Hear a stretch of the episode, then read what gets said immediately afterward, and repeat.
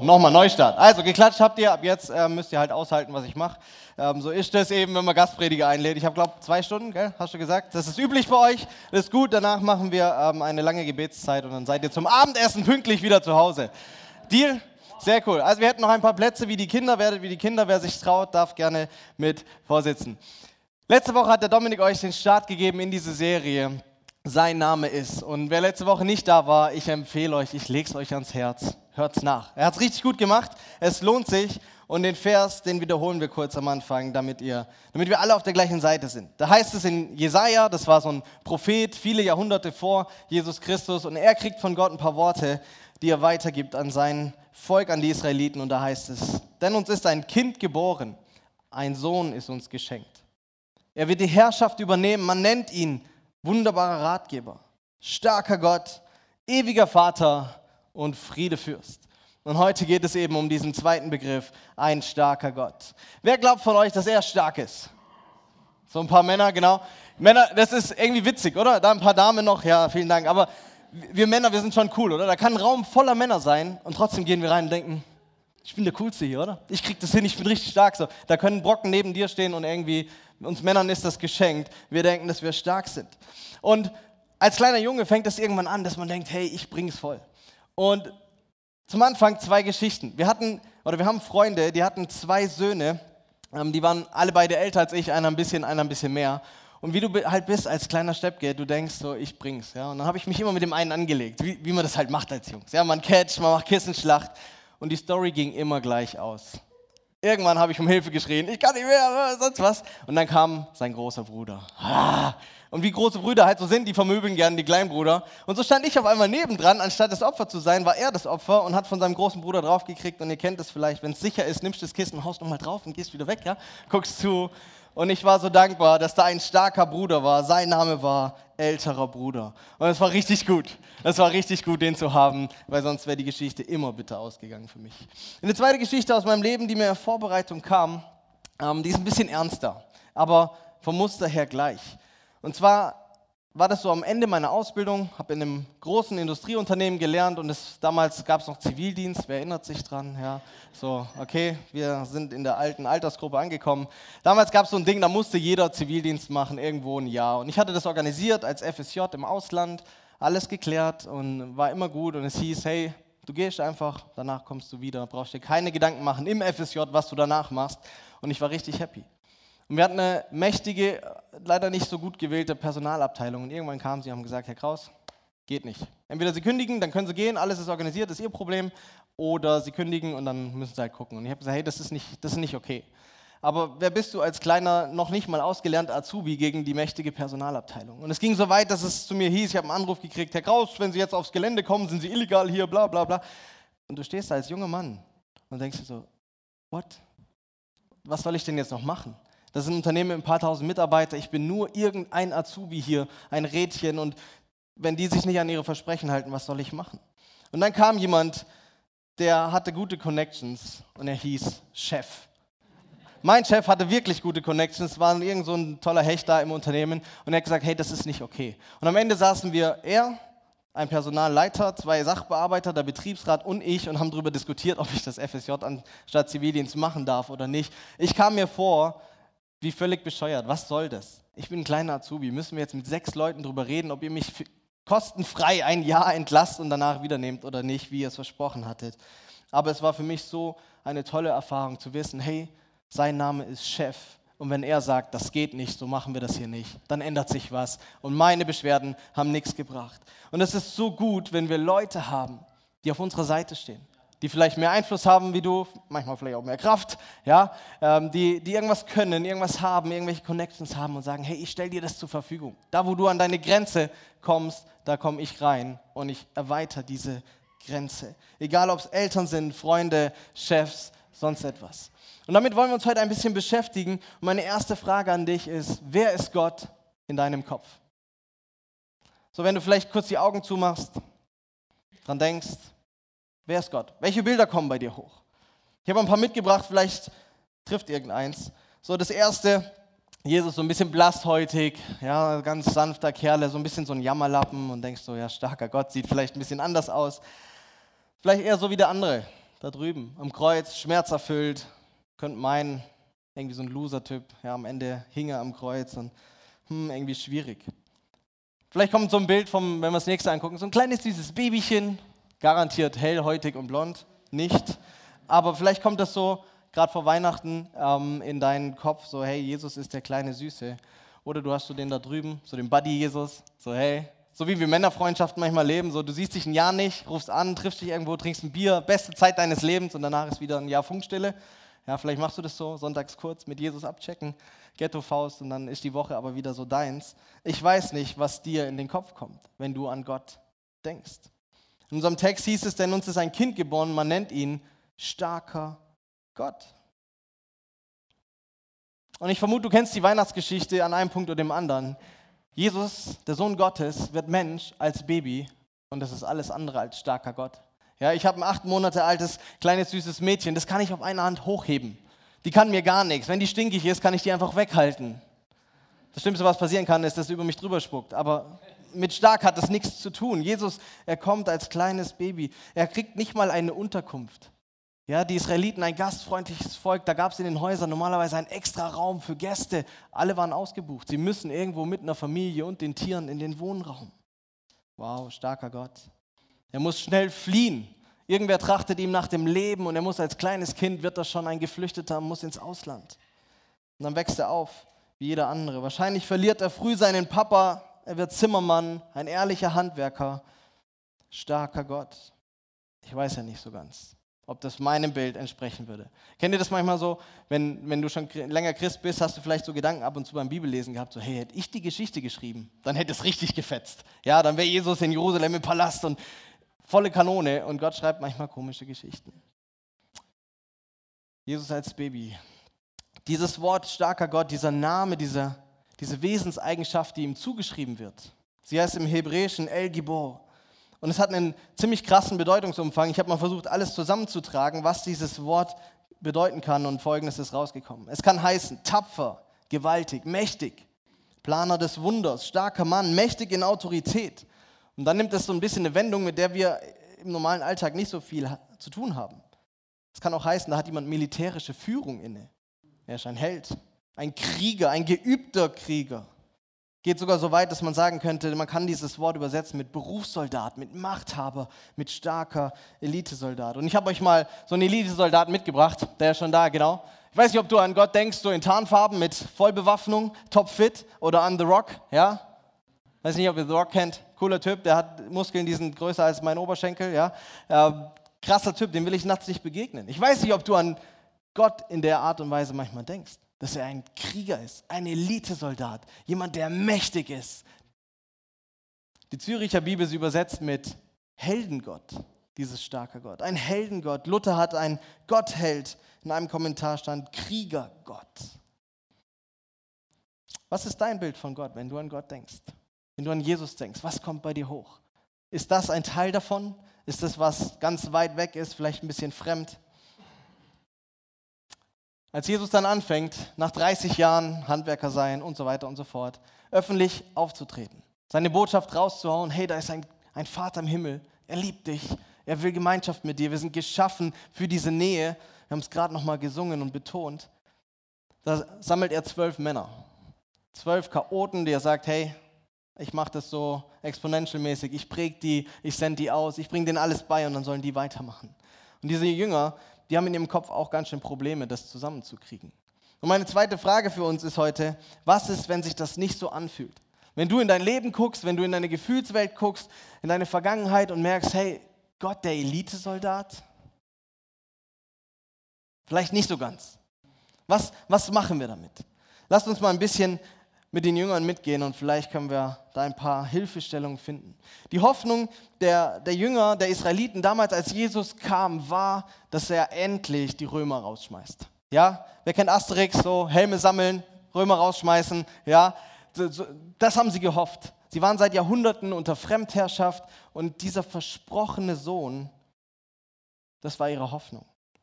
Selbstverwaltung ohne heidnische Besetzung, wieder sich selbst sich selbst folgen können, ihre eigene Regel machen können. Und unser Text, er stammt aus der Zeit, als ein altes, großes israelitisches Königreich untergegangen ist. David und Salomo, die hatten die Grenzen ausgedehnt, das war ein Riesending, denen ging es richtig gut. Da heißt es Gold, war nichts wert, ja, Silber hatte jeder wie, wie Centstücke, denen ging es richtig gut. Und dann fängt es an, dass sie sich von Gott abwenden und die Nachbarvölker kommen und sie übernehmen. Und die ersten zwei Provinzen im Norden waren schon erobert worden, als Gott diese Worte hineinspricht, hey, es wird ein Kind geboren werden. Zehn Jahre später ist das komplette Nordreich übernommen und ne, noch eine Zeit später verschwindet auch der Süden von der Karte. Und da gibt Gott diese Hoffnung hinein, dieser Heldengott, dieser Elitekrieger, er wird kommen und es wird Hoffnung geben für euch. Und die Jünger, die haben das am Kopf und natürlich, die sind alle scharf drauf, so. Ist Jesus jetzt der Typ oder ist es nicht? Ist er dieser Elitekrieger, der die Römer rausschmeißt, der uns zurückführt zu glorreichen Zeiten? Und ganz ehrlich, sieht ja gut aus, oder? So, wenn ihr die Bibelgeschichten vielleicht mal irgendwo gehört habt oder gelesen habt, hat schon so ein bisschen Elite-Kämpfer-Style, nicht? Gott tut ein Wunder nach dem anderen. Jesus erheilt Kranke, vertreibt Dämonen, vermehrt Essen, geht auf dem Wasser, ist Herr über die Naturgewalten und selbst Tote erweckt er wieder aus, zum Leben. Holt aus dem Grab raus. So, tot, juckt mich nicht. Elite-Kämpfer, raus mit dir. Wow. Und ich kann mir richtig vorstellen, kennt vielleicht Petrus so diesen Heißsporn, wie er mit den anderen dann redet, so hey, das ist er, oder? auf den warten wir seit 700 Jahren, ist es der? Ihr kennt die Prophezeiung, ein Kind wird uns geboren werden, Elitekämpfer, das ist er, oder? Und ich glaube, wie die Männer so sind, haben sie gleich einen Schritt weiter gedacht. Und ab und zu poppt es mal so ein bisschen raus, so, ja, wenn Jesus König ist, wer sind seine engsten Berater? Wir. Wir stellen uns gut mit ihm, wir pushen das, wir treiben das voran. Jesus soll die Herrschaft hier übernehmen, die Römer rausschmeißen, dann rocken wir das Ding. Und es sieht ja gut aus. Ich meine auch Jesu Charakter. Ey, er sitzt, setzt sich für die Witwen, die Armen, die Weisen, die Unterdrückten ein, stellt sich gegen die religiöse Elite, er nutzt seine Macht fürs Beste. Alles sieht gut aus. Wenn wir vorspulen zu Ostern in unserem Kalenderjahr, Jesus, er stirbt zwar am Kreuz, aber drei Tage später ist er wieder da. Ja, und ganz ehrlich, wenn du König bist und nicht mal der Tod dir was anhaben kann, was Besseres kann es geben, oder? Dann ist Herrschaft gefestigt für immer. Ja? Versuch Attentat, ist mir egal, ich stehe danach wieder auf, kratze mir das Schrapnell raus und mach weiter. So, Tod kann mir nichts anhaben. Und die Jünger sind begeistert. Und ganz ehrlich, wir sollten es doch auch sein, oder? Und ich glaube, an dem Punkt machen wir einfach einen Doppelpunkt, gehen raus und rocken Winnenden. Weil unser Gott, nicht mal der Tod kann ihm was anhaben. Was steht uns noch im Weg? Aber was ist, wenn es sich nicht so anfühlt? Was ist, wenn sich es nicht so anfühlt? Wenn sich unser Leben nicht so gestaltet? Ich, ich denke immer wieder, hey, es könnte doch so einfach sein. Gott, da ist ein Hindernis, da ist ein Problem, da ist was in mir, was irgendwie mal weg sollte, sonst was. Und dann hoffe ich immer so und bete, dass er so Rambo-Style reinkommt. Weißt die Schrotflinte in der Hand, mein Problem ins Visier nimmt, abschießt und danach ist alles gut. Und ganz ehrlich, oft wäre das doch irgendwo auch das, was wir von Gott erwarten würden.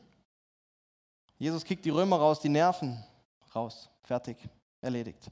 Heil meine Mom von Krebs. Fertig. Veränder meinen Chef. Schon getan. Gib mir das Häusle in Winnenden mit Hanglage und schönem Ausblick, von dem wir schon so lange träumen, was für unsere Familie natürlich gerade richtig passend wäre. Ist gerade frei geworden. Zieh ein. Viel Spaß. Kriegst sogar Miete geschenkt, wenn du es machst. Oder Gebete wie, hey, erledigt meine Selbstzweifel, meine Depression, die Anflüge von Finsternis, Dunkelheit in mir. Und Gott sagt, ja klar, Update wird installiert, kein Thema, morgen ist alles gut. Einmal schlafen, dann ist der Nikolaus da und dein Update auch. Und wisst ihr was? Gott könnte. Gott ist fähig, das alles zu machen. Wenn nicht mal der Tod ihm was anhaben kann, wenn er alles beherrscht, was es in dieser Welt gibt, dann könnte er das machen. Aber er tut es nicht auf diese Art und Weise. Jesus sagt immer wieder, hey, mein Königreich, meine Methoden sind nicht von dieser Welt. Und manchmal kommen wir als Christen aber und denken, Gott ist wie so ein Weihnachtsmann. Ich bete ein bisschen, ja, wenn du es richtig ernst meinst und das Problem groß ist, dann fastest du auch mal eine Mahlzeit. Ich habe mal jemanden gehört, der sagt, hey, ich faste jeden Tag acht Stunden, wenn ich schlafe. Ja, so. Und wir hoffen, dass, dass Gott das irgendwie beeindruckt und wir kriegen un, unten unser Wundergeschenk raus. Und Gott könnte es. Und das sind doch auch gute Sachen, dass Menschen gesund werden, dass in unserem Land der Glaube wieder stark wird, dass Menschen Jesus Christus kennenlernen, dass unsere Kirchen wieder auf Kurs kommen. Das sind doch gute Gebete. Warum macht das nicht einfach? Und ich habe mich heute auf den Weg gemacht, um euch zu sagen, die, die im ersten Gottesdienst waren, lachen schon, um euch zu sagen, ich kann euch erklären, warum Gott es nicht so macht. Aber das kostet nochmal extra. Wir lassen die Körper rumgehen. Nein, Spaß, natürlich nicht. Ich kann euch nicht erklären, warum Gott Dinge nicht tut, die doch in unseren Augen zumindest gut wären. Ich würde so gern hinstehen und sagen, klar, ihr Winnenden ist bei euch noch nicht angekommen. Das ist die Lösung. So tickt Gott. Aber das kann ich nicht. Das ist vielleicht auch gut, dass ich Gott nicht erklären kann, weil äh, ich kann euch meine Mathe-Noten zeigen, ihr werdet schockiert, wenn Gott in mein Verständnis reinpassen würde. Was ist es? Wir können das Warum manchmal nicht beantworten. Ich kann dir nicht sagen, warum Gott Dinge nicht tut, von denen wir denken, die wären doch gut. Ich kann dir nicht erklären, warum Gott manchmal nicht handelt, obwohl wir es so ernst meinen und bereit sind, alles zu geben. Aber ich kann dir eins sagen, Jesus hat versprochen, er kommt wieder. Er kam als kleines Baby und hat alles gemacht, was wir in der Bibel lesen. Und er hat uns am Ende ein Versprechen gegeben, ich werde kommen und ich werde eine neue Welt machen. Ohne Leid, ohne Tränen, ohne Ungerechtigkeit. Ich werde Recht sprechen. Es wird eine große Schlacht geben und ich werde das Böse ein für alle Mal vernichten. Und wir leben jetzt halt in dieser manchmal ziemlich bescheuerten Zwischenzeit. So, Jesus war schon da. Wir haben gesehen, er kann alles. Wir haben gesehen, er liebt uns Menschen. Und trotzdem sind Dinge komisch. Dinge nicht vollendet, nicht, nicht so, wie es sein sollte. Aber wir haben ein Versprechen. Es wird der Punkt kommen, an dem Gott für Gerechtigkeit sorgt in unserer Welt. Und das ist das, was, was uns hoffen lassen darf. Luther hat es so übersetzt, vier Verse bevor unser eigentlicher Text steht, da heißt es, das Volk, das im Finsteren wandelt, sieht ein großes Licht und über denen, die da wohnen im finsteren Lande, scheint es hell. Freunde, wir haben dieses Versprechen. Es gibt ein großes Licht. Es hat mit Jesus begonnen. Und er fängt an, mit uns diese Geschichte zu schreiben. Und irgendwann wird er sie zum Endpunkt führen. Und dann wird alles wieder gut. Dann wird alles wieder gerecht. Dann werden keine Warum-Fragen mehr da sein, weil Gott etwas Neues geschaffen hat. Und bis es soweit ist, in dieser manchmal ätzenden Zwischenzeit, haben du und ich mindestens drei Möglichkeiten.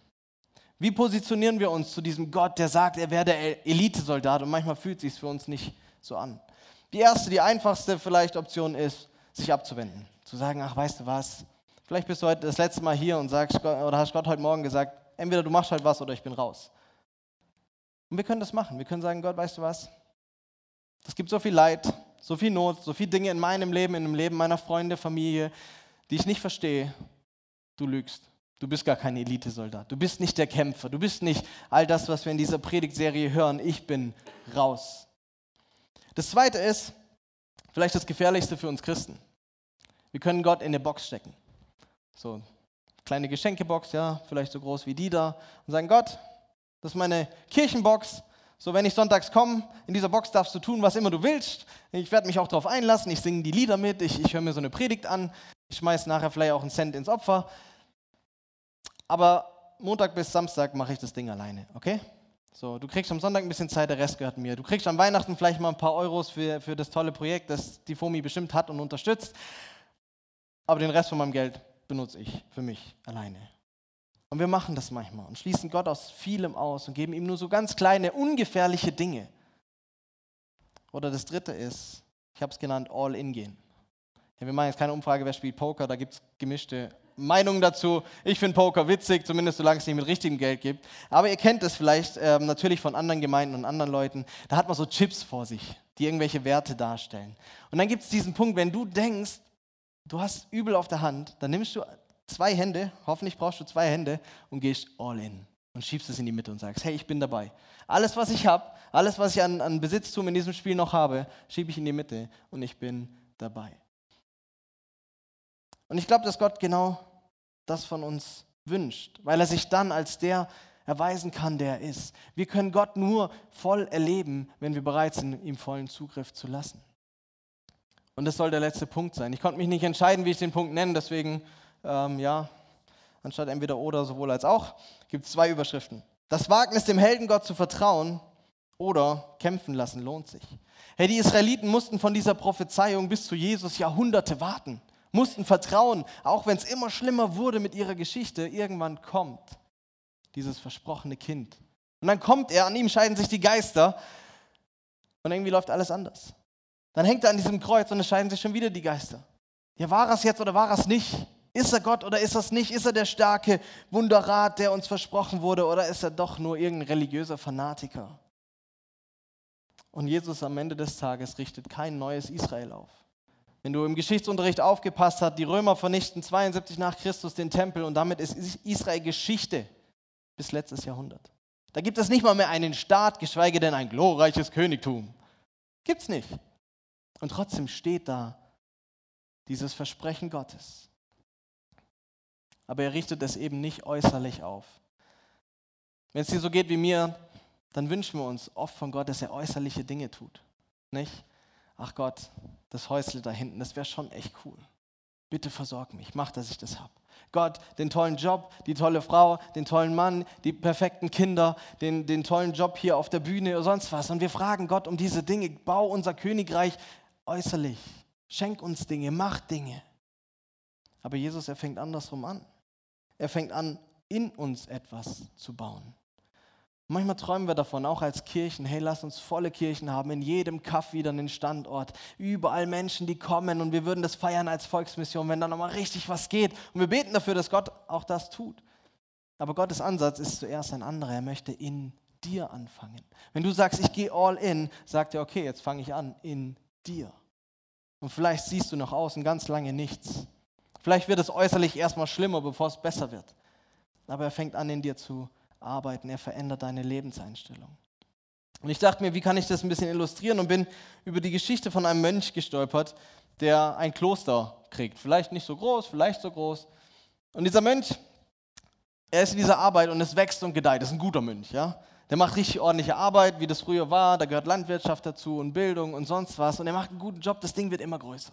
Mehr Mönche, mehr Besucher, mehr Arbeit. Und irgendwann kommt an den Punkt, Gott, das ist zu viel für mich. Ich kann das nicht. Ich bin der Falsche dafür. Ich bin überfordert. Ich habe Zweifel. Ich sehe nur die Probleme. Kennst du das von dir? Das Leben sich manchmal genauso anfühlt. Und Gott spricht zu ihm und sagt, hey, ich habe dich doch ausgewählt. Du bist der Richtige. Ich wollte genau dich da haben. Und außerdem hast du doch mich, den Elitekämpfer, an deiner Seite. Wir machen das zusammen. Und in dem Moment, als der Mönch darüber nachdenkt, fällt bei ihm ein Groschen und er beschließt, hey, ab jetzt bete ich jeden Abend folgendes Gebet oder ich äh, habe folgenden Dialog mit Gott. Gott, ich habe noch mal eine Frage. So die ganze Erde, alle Tiere, alles, was da drauf ist, gehört es dir oder bin ich dafür verantwortlich? Ist das meins? Und Gott so, hä? Äh, dein, äh, meins? Ja, ich habe es gemacht, meine Erde. Und er so, okay. Ähm, nächste Frage.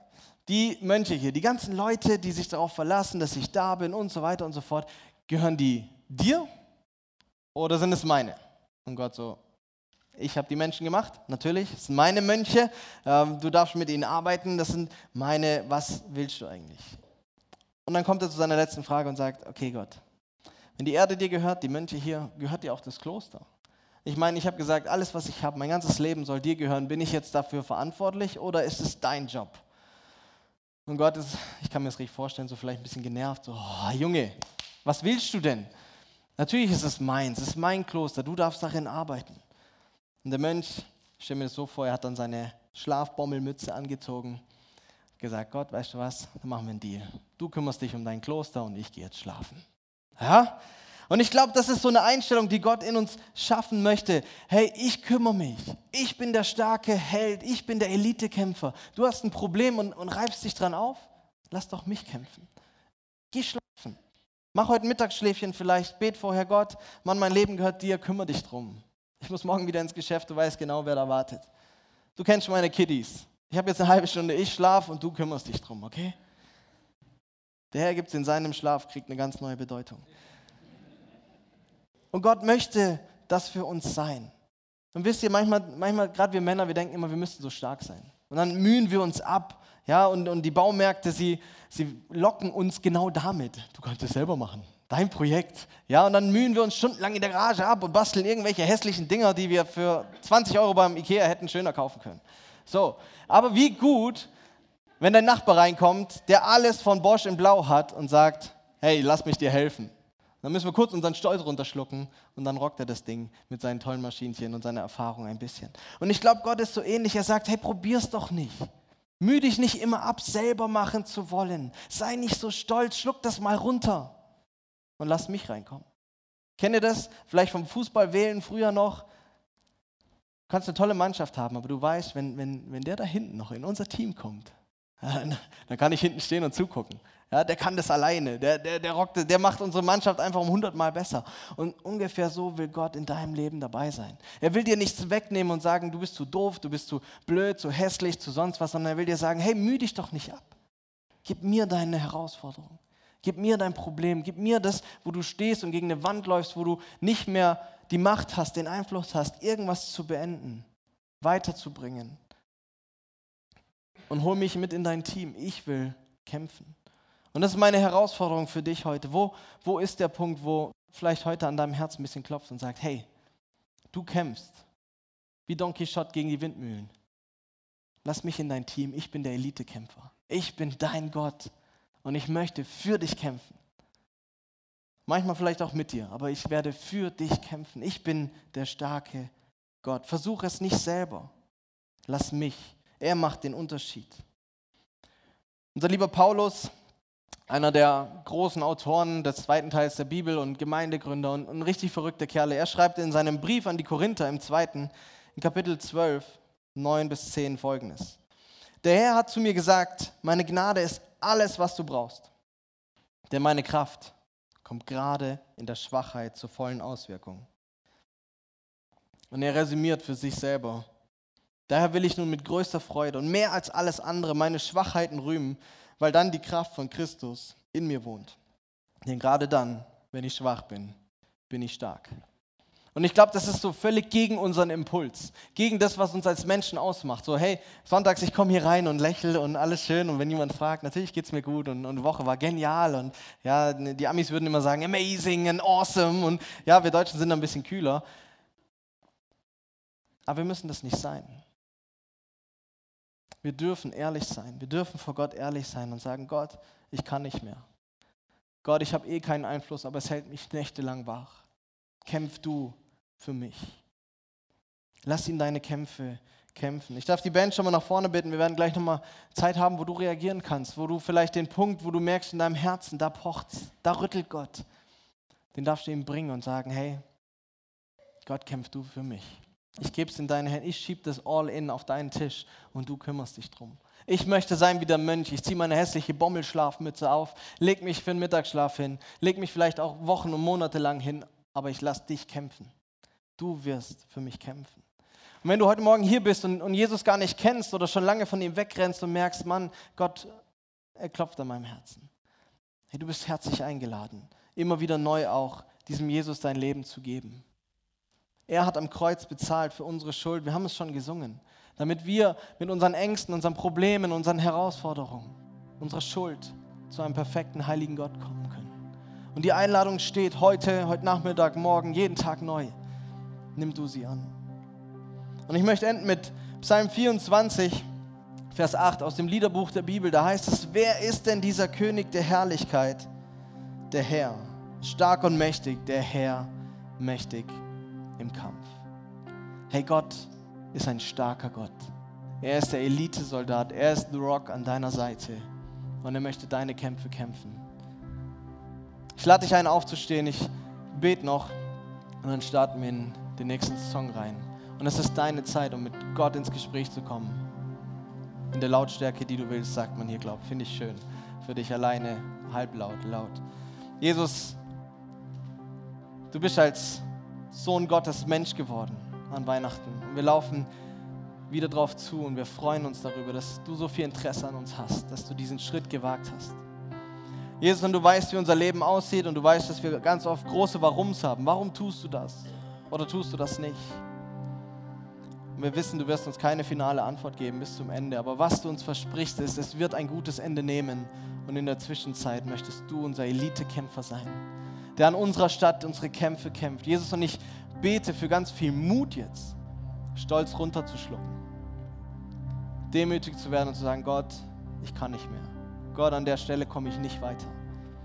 Und ganz viel Mut dich einzuladen, loszulassen, zu sagen, aber ich gebe es in deine Hände. Meine Kinder, mein Beruf, meine Berufung, meine Familie, mein Job, was immer es ist. Jesus, und ich bete, dass du in uns anfängst, etwas Neues, immer wieder etwas Neues, in immer mehr Bereichen etwas Neues zu schaffen, dass dein Königreich zuallererst in uns entsteht und dass wir eine veränderte Lebenseinstellung haben, die uns frei macht, weil du bist ein wunderbarer Ratgeber, ein starker Gott, ein ewiger Vater und unser Friedefürst. Amen.